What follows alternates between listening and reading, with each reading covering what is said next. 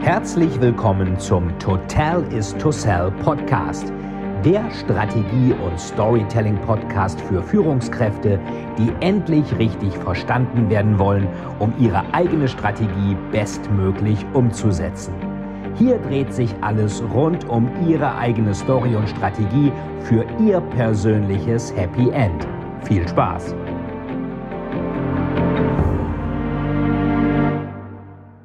Herzlich willkommen zu einer neuen Folge des Total is to Sell Storytelling Podcast und heute mit dem Thema Die Realität ist oft schrecklicher als jede Fiktion.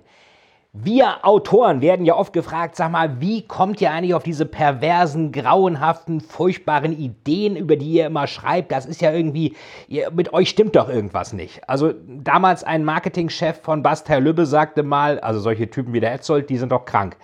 Das meinte er, äh, glaube ich, in gewisser Weise witzig. Das war gar nicht jetzt irgendwie wertend gemeint. Abgesehen davon haben wir ja meinen ersten Thriller Final Cut, der bei Bastei Lübbe erschienen ist, ja auch absichtlich krass gemacht, weil wir gesagt haben, wir wollen ein Segment bedienen. Es geht ja auch bei Büchern immer darum, wie man die Stammkunden oder die Neukunden äh, segmentiert und die auch begeistert. Wir wollen an ein Segment ran, was eigentlich diese ganz krassen amerikanischen Thriller liest, sowas wie Chris Carter oder Cody McFadden, aber mit deutschem Setting. Viele sagen ja, Mensch, toll, spielt irgendwie in Los Angeles, Canuga Park oder sonst wo, äh, werde ich in meinem Leben wahrscheinlich nie hinkommen. Jetzt mit Corona sowieso nicht. Äh, und äh, da lese ich doch lieber mal was, was in Berlin zum Beispiel spielt, also was lokal irgendwie vorhanden ist. Und so haben wir dann überlegt, wir müssen jetzt einmal mal was schreiben, ähm, was auch schrecklich ist, aber in Deutschland spielt. Das Grauen kommt also praktisch, Terror is coming home, könnte man sagen. Jetzt kann man sich natürlich immer fragen, die Welt ist ja schon so schrecklich, muss ich da noch irgendwelche grauen fiktional reinziehen? Muss ich eigentlich nicht. Die Welt ist in der Tat schrecklich genug. Ähm, viele haben von euch, auch von den Thriller-Lesern und Leserinnen ganz besonders, haben äh, mir und uns, also Saskia und ich, wir haben ja einige ähm, Geschichten auch erzählt äh, äh, und Livestreams gemacht zu Blutgott, dem letzten Clara Vidales Band, der im April erschienen ist. Und viele sagten da, sie arbeiten in Pflegeberufen und sie ähm, haben immer in der Pause im Krankenhaus äh, Thriller und Final Cut und äh, vor allen Dingen auch Blutgott gelesen. So, und da wundert man sich natürlich so ein bisschen und fragt sich, ja, sag mal, ihr habt da so einen harten Job, ihr müsst ja in der Krise systemrelevant diese ganzen äh, Kranken behandeln und habt mega Stress und dann lest ihr irgendwie in eurer Freizeit Bücher über Mord und Totschlag mit Serienmördern. Da haben die gesagt, ja, weil da kann ich das Grauen kontrollieren. Lieber ein ganz schlimmes Grauen, was ich kontrollieren kann, weil ich es als Leser eben ästhetisch in gewisser Weise genieße, als ein nicht so schlimmes Grauen, was ich nicht kontrollieren kann. Und ähm, wen das interessiert, äh, der sollte sich mal die Schriften von Immanuel Kant angucken. Ist da hinten auch im Regal, diese ähm, äh, gelben Bücher müssten das sein. Kritik der Urteilskraft. Da sagt Kant, wir können das Schreckliche genießen, solange es uns nichts Schlimmes zufügen kann. Er nennt das das Erhabene. Das Erhabene ist immer das, was uns vernichten könnte, aber eben nicht kann, weil es vielleicht zu weit weg ist. Ein Vulkan, der ausbricht, ist insofern erhaben, weil er ist weit weg, er kann uns nichts tun, er könnte uns aber vernichten, aber wir sind weit genug weg. Das ist bei Horrorfilmen genauso, wenn wir da im Kino sitzen und dann uns irgendwie gruseln, dann ähm, sehen wir natürlich, äh, Mensch, das ist ja schrecklich, das ist ja richtig gruselig, aber das kann uns nichts antun. Also unser Stein steinzeitliches Gehirn glaubt zum Teil, das wäre wahr und wir gruseln uns, aber wir wissen trotzdem, wir sind sicher und uns kann nichts passieren und deswegen ähm, genießen wir das in gewisser Weise ästhetisch und eben nicht ähm, in realer Form. Was heißt, in realer Form würde man es ja auch gar nicht genießen. So, und deswegen funktioniert das wahrscheinlich auch ganz gut und deswegen wollen Leute auch am Ende gegruselt werden. Ähm, gab es auch gerade jetzt einen Bericht äh, im Economist über den Film Der Weiße Hai, Jaws. Das ist ja eigentlich auch eine ganz alte Story. Geht schon los in der germanischen Mythologie. Beowulf ist ein Held, der einen Riesen töten soll. Und der Riese, der kämpft gegen den Riesen und der Riese ist verletzt und flieht und Beowulf folgt der Blutspur und die Blutspur führt in die Höhle von der Mutter des Riesen. Und das heißt, da ist ein Schrecken besiegt. Beowulf denkt, er gibt dem Riesen den Rest, glaub Grindel oder so heißt der. Und letztendlich ist aber noch ein viel größerer Schrecken dann in der Höhle, nämlich die Mutter des Riesen. Und gegen die muss Beowulf auch ankommen. Das Ganze wiederholt sich in dem Film Der Weiße Hai, wo am Ende der Weiße Hai ja auch ähm, schließlich alles ähm, bedroht an den Stränden und dann dieser Held der Reise, äh, der Held des, des, des Films, ähm, dieser, dieser Hooper oder wie der heißt, der muss dann mit seinem Boot raus ins Territorium des Hais und ihn da vernichten. Manche sagen, das ist so ähnlich wie jetzt Corona und der Lockdown, da werden ja auch die Strände im Weißen Hai geschlossen. Und dann sollen sie aber nicht geschlossen werden, weil sonst keiner mehr konsumiert. Und dann, sobald die Strände offen sind, baden die Leute, sobald sie baden, kommt der Weiße Hai. Also der Schrecken wird verfolgt, Beowulf, der Riese, Riese, der flieht und wo dann ähm, Beowulf dann nicht dem Riesen den Rest geben kann, sondern erstmal die Mutter des Riesen sieht, die noch größer ist. Der weiße Hai, der den Helden aufs Meer hinauslockt, wo es dann zum Showdown kommt. Showdown kommt. Showdown, so, Showdown heißt das. Mensch, äh, Englisch schon wieder ähm, äh, verlernt hier vor lauter Gruseligkeiten. Äh, Showdown in Jaws. Ähm, kommt und dann wurde das Ganze natürlich auch nochmal ähm, äh, praktisch äh, verfrühstückt bzw. verwendet in Alien. Und Ridley Scott, wisst ihr ja alle, habe ich schon ein paar Mal erzählt, verkaufte ja den Film Alien mit dem Pitch Der weiße Hai im Weltraum. Also Jaws in Space, der weiße Hai im Weltraum.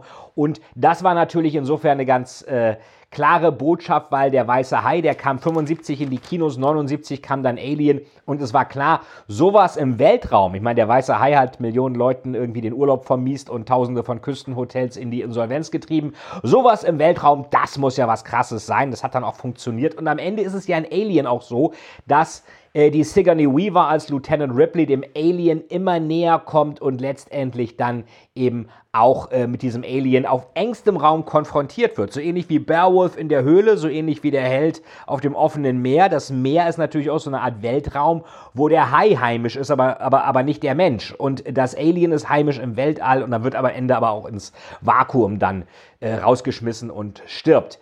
Das heißt, diese, diese, diese Storytypen sind uralt und auch dieses Grauen ist uralt so. Und warum ich, äh, was mich jetzt in letzter Zeit, äh, als ich mir das mal angeschaut habe in den Medien, wirklich schockiert hat, wo ich auch dachte, ach du Scheiße, ich habe mir immer gedacht, dass es sowas irgendwie gibt, aber dass es dann mit solcher Vehemenz an die Oberfläche kommt, das hätte ich nicht erwartet. Es ist ja eine riesige Razzia hat ja stattgefunden in Holland, in Frankreich, in Großbritannien. Von Deutschland weiß ich gar nicht, was da los war. Die haben einen riesigen Drogendealer-Ring ausgehoben, hunderte von Leuten verhaftet und Kokain. Waffen haben sie auch noch ähm, äh, beschlagnahmt, hunderte. Und Kokain im Wert von einer Milliarde Euro ähm, beschlagnahmt. Eine Milliarde Euro, das ist schon richtig Geld. Das ist nicht irgendein so Typ, der im Görlitzer Park da irgend so gestreckten Crystal Meth Zeug vertickt.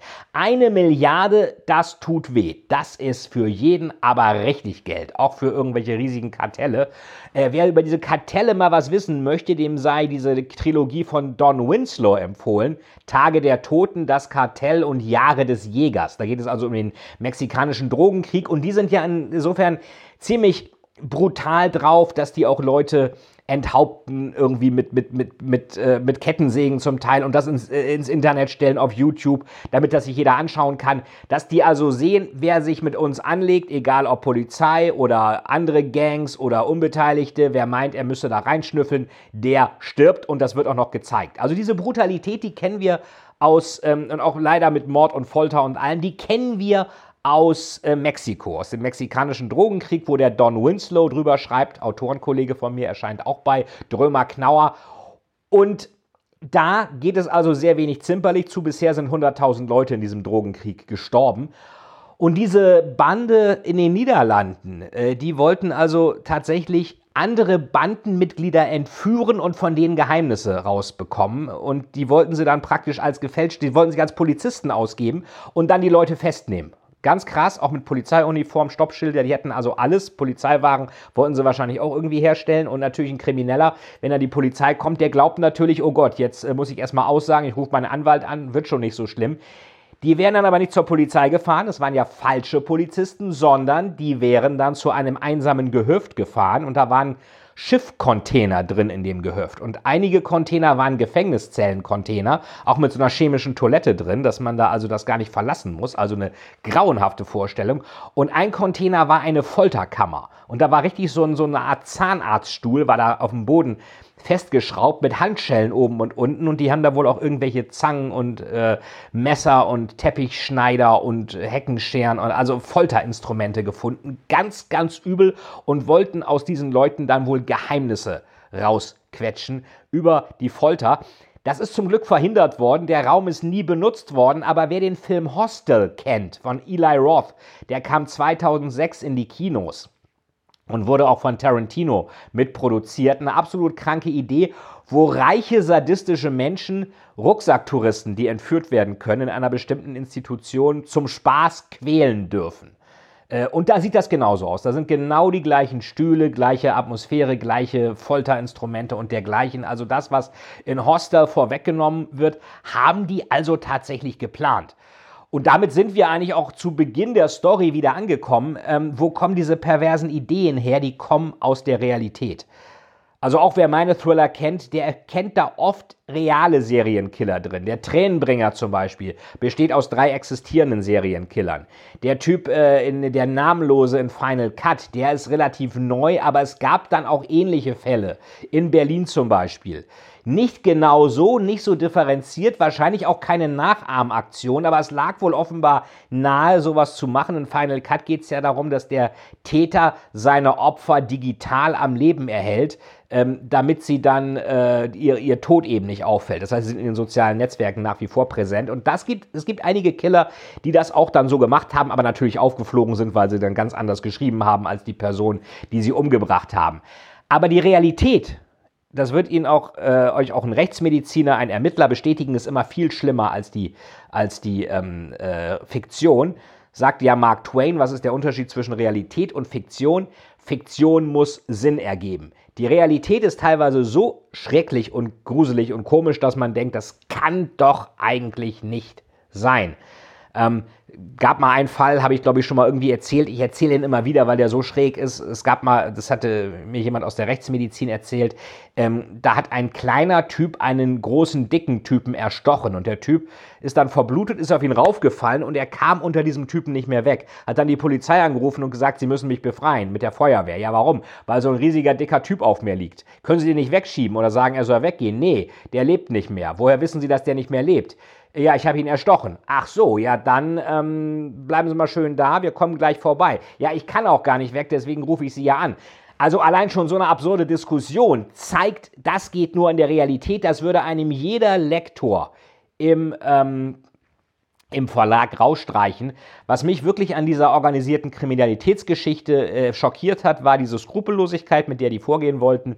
Äh, was natürlich nicht Neues. Das gibt es in Mexiko leider schon länger. Das gibt es in Krimis und Thrillern, in Filmen wie Hostel leider auch schon länger. Was heißt leider? Also das ist ja nur eine Idee. Leider kommt es dann auch in die Realität. Also es, ist, es gibt teilweise im Thriller noch die Möglichkeit, gewisse Sachen vorwegzunehmen. Ich habe das ja auch in meinem Thriller Staatsfeind, geht es ja um eine Verschwörung, die in diesem Fall von rechts kommt, äh, wo auch Politiker erschossen werden. Und genau das ist dann ja auch tatsächlich ein Jahr später passiert. Also gewisse Grundstimmung, dass sowas möglich sein könnte, die, die erkennt man irgendwie. Das muss ein Autor auch erkennen. Aber viele Sachen sind sowas von schräg, dass man glaubt, das kann doch eigentlich gar nicht sein. Äh, wenn ich da schreibe, das werden alle wahrscheinlich für völlig ungewöhnlich halten und ein paar Monate später passiert es dann in der Realität. Wirklich ist immer noch ungewöhnlich, ist aber real. Von daher, ähm, wenn ihr irgendwelche gruseligen Thriller lest, genießt sie ästhetisch, aber es kann natürlich auch sein, dass gewisse Sachen irgendwie, weil der Mensch einfach in seiner leider Perversion manchmal auch unendlich ist, irgendjemand dann doch tatsächlich drauf kommt und sowas versucht. Ich glaube, dieser Schlag gegen das organisierte Verbrechen, das war der größte Schlag gegen Drogenringe in der Geschichte der Europäischen Union. Äh, also das muss ein Riesending gewesen sein. Was haben die gemacht? Die haben, diese Kriminellen haben sich über EncroChat unterhalten. Das ist so das WhatsApp für Kriminelle. Und die haben sich so sicher gefühlt, dass sie über alles und alle Straftaten offen gesprochen haben. Und Europol, die auch in meinem Thriller Dark Web thematisiert werden, die Behörde Europol, das ist so eine Cyber Security Einheit, die haben da jahrelang mitgehört. Die haben das geknackt. Und das ist natürlich krass. Jetzt haben die Beweismittel ohne Ende. Also wer so ein bisschen sich dafür interessiert, organisiertes Verbrechen, Europa, Dark Web, Europol, gern mal bei Dark Web in meinem Thriller reinschauen. Ansonsten, wer sich für chinesische Überwachung interessiert, im Oktober kommt Final Control.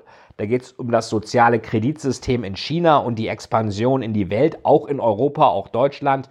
Und die Chinesen denken eigentlich genau an solche Perversionen, wenn sie sagen, das wollen wir nicht, wir wollen alles kontrollieren. Und mit alles meinen die auch wirklich alles. Es ist immer die Frage, was will man? Chaos oder Kontrolle. Am besten ist irgendwas dazwischen, aber je mehr Chaos, desto eher sind die Menschen wahrscheinlich auch für Kontrolle zu haben. Und die Kommunistische Partei in China sagt natürlich, wir wollen am Ende alles kontrollieren und zwar durch uns und durch niemanden sonst. Ja, das ist die alte Diskussion, wie viel Freiheit braucht man, wie viel Sicherheit braucht man. Ich glaube, es gibt keine Freiheit ohne Sicherheit, weil dann Anarchie herrschen würde. Und ich glaube, ähm, was Unternehmen machen sollten, anstatt 100.000 Szenarien zu machen mit Leuten, die vielleicht gar nicht diese Antennen haben, lest lieber mal ein paar Thriller.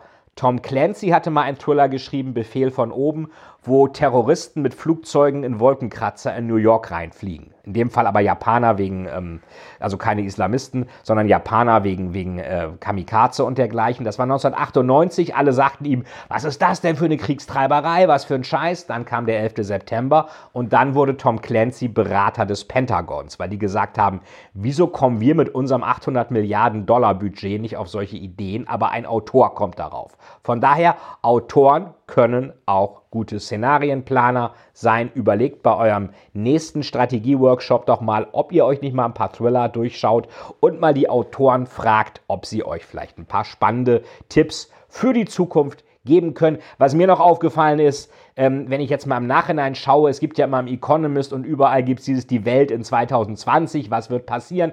In all diesen Szenarios kam Corona zum Beispiel überhaupt nicht vor ja, ist ja auch Corona, macht ja auch nichts, ist ja auch nichts Schlimmes, passiert ja gar nichts. Also größter Wirtschaftseinbruch seit den 30ern, aber ansonsten, ja, mein Gott, kann man ja mal übersehen. Von daher sieht man auch diese ganzen strategischen Vorhersagen, wie sie traditionell geführt werden, lassen oft wichtige Sachen außer Acht. Äh, wie sagte Niels Bohr so schön, Vorhersagen sind schwierig, besonders was die Zukunft angeht.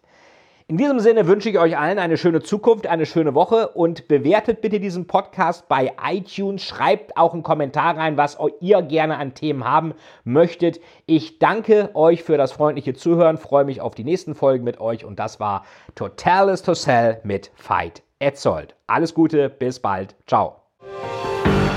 Vielen, vielen Dank, dass Sie wieder bei dieser Folge mit dabei waren. Wenn Ihnen die Folge gefallen hat, würde es mich sehr freuen, wenn Sie mir eine Bewertung bei iTunes hinterlassen, damit ich sehen kann, ob Ihnen diese Folge geholfen hat und damit ich noch mehr Menschen bei ihrer Story unterstützen kann. Jetzt wünsche ich Ihnen noch einen erfolgreichen Tag und wir hören uns beim nächsten Mal. Ihr Veit Etzold.